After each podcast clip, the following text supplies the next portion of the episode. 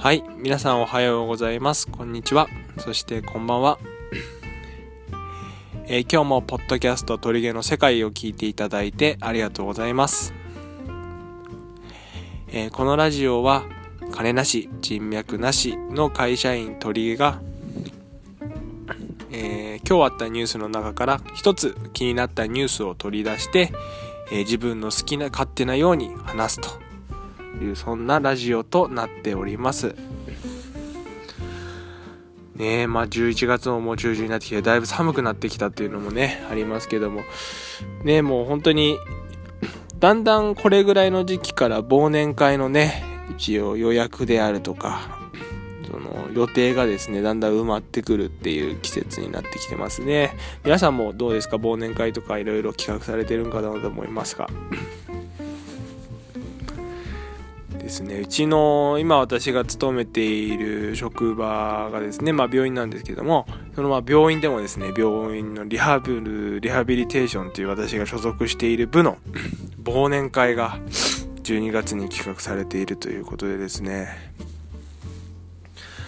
あのまああの自分の同期のター君っていうねちょっと初めて出てくると思うんですけど、その同期にター君っていうのがいるんですけど、そのター君っていうのがですね、すごいやつで、そいつがですね、今漢字を、忘年会の漢字をしてくれていて、それでですね、今日ちょっと聞いた情報によると、景品がどうやらいいのが出るというような話を聞きました。なんと一等は、某有名テーマパークのペアが入っているというような話があったりなかったりっていう話なんですね。まあね、よくある景品ではありますけども、まあそれでもですね、非常に夢があるというようなのでいいと思います。私もですね、もう、なんとなくもうその忘年会でその夢のチケットを自分が手にするイメージはもうできていて、その、夢のチケットを手にして、それでですね、しっかりとペアなので、今私が一緒に、まあ、付き合っているですね、彼女とですね、行くというプランも一つ。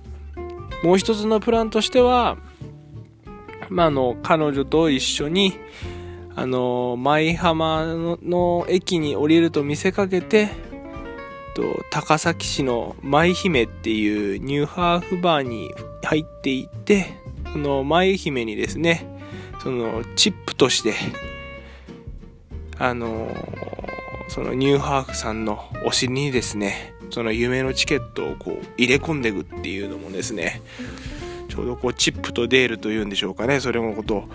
そういうのもですね、一つ私の夢のプランとして考えているところでございます。まあ、あの、前者を取るか後者を取るかっていうのは、まあ、そのちょっとチケットが当たってからね、考えてみようかと思いますけども、はい、そんな予定でいきたいと思います。まあでも楽しみですね、忘年会ね。はい。じゃあですね、ちょっとまあ本題に、本題と言いますか、移りまして、まあ早速今日あったニュースの中から一つ紹介していきたいと思います今日のニュースはですねまあ「イッテ Q!」がね実際に番組で謝罪したりとかあとは羽生くんがまた人体痛めちゃったりとかですねちょっとこう悲しいニュースもあったりなんですけどもまあえー、その中でもですね私が気になったニュースというのはですね今期のドラマですね。テレビドラマにちょっと異変が起きているというニュースをちょっと取り上げたいと思います。で、まあ、あの、どんなニュースが起きてるのか、ど、あどんなニュースでどんな異変が起きてるのかっていうとですね、ちょっと紹介すると、低視聴率のドラマが人気があるっていう記事なんですよ。で、これどういうことかっていうと、どういうことかっていうと、今まで視聴率っていうのって、こう人気を示す一つの指標だったじゃないですか。なんですけど、この視聴率が低くても、視聴率が低いドラマであっても、なんかこう、SNS ですよね、やっぱり。SNS 上ですごくこう盛り上がってる。ドラマがあるというような話なんですね。で、これ聞いた時に、なんかすごい面白いなと思って、その、価値観がだから変わってきてるんだろうなってことなんですよ、自分が思ったのは。今までは多分視聴率っていう、その、要はリアルな、リアルタイムで、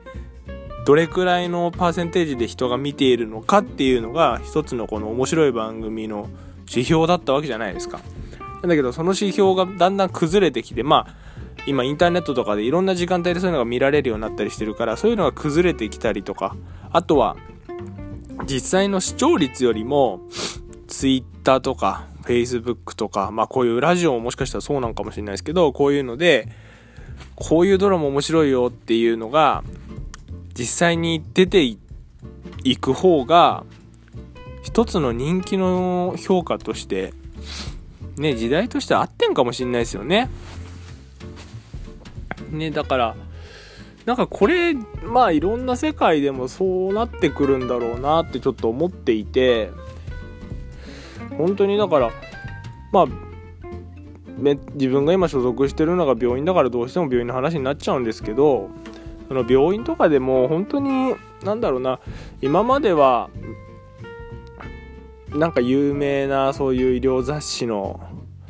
あのランキングとかそういうのでねなんかいい病院悪い病院とかってこういう風に言われてたと思うんですけども本当に多分なんだろう口コミというかねその口コミも SNS で今こうやって出てるわけだからそういう SNS でのそういう発信とかそういうのがやっぱり鍵になってくるんだろうなってちょっと思うんですよね。うん、逆に怖いなとも思いますけどね。なんかこう、ある話ない話 SNS でね、こうやって上げられちゃうっていうのもちょっと怖いなとは思うけどもた。だやっぱり、まあその SNS を有効に活用していくってなんかありきたりな話になっちゃいますけど SNS をしっかり有効に活用していくというのがですねやっぱりこうまあ時代の時代の流れっていうとなんかゆとり世代っぽいからあれだけどまあゆとり世代なんですけどね まあそのやっぱり SNS っていうものにしっかりついていかなきゃいけないんでしょうなうん。まあそんなところなんだろうなと思います。はい。ね皆さんもちょっとこのなこのニュースからですねまあ、勉強することっていうのもあるかなと思うんですけどもその SNS の活用っていうのをですね今後もちょっと意識して私もこういうの配信していければいいかなと思います。はい。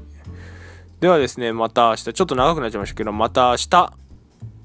面白いニュースが届けられますように、えー、頑張っていきたいと思います。はいそれではまた明日。バイバイ。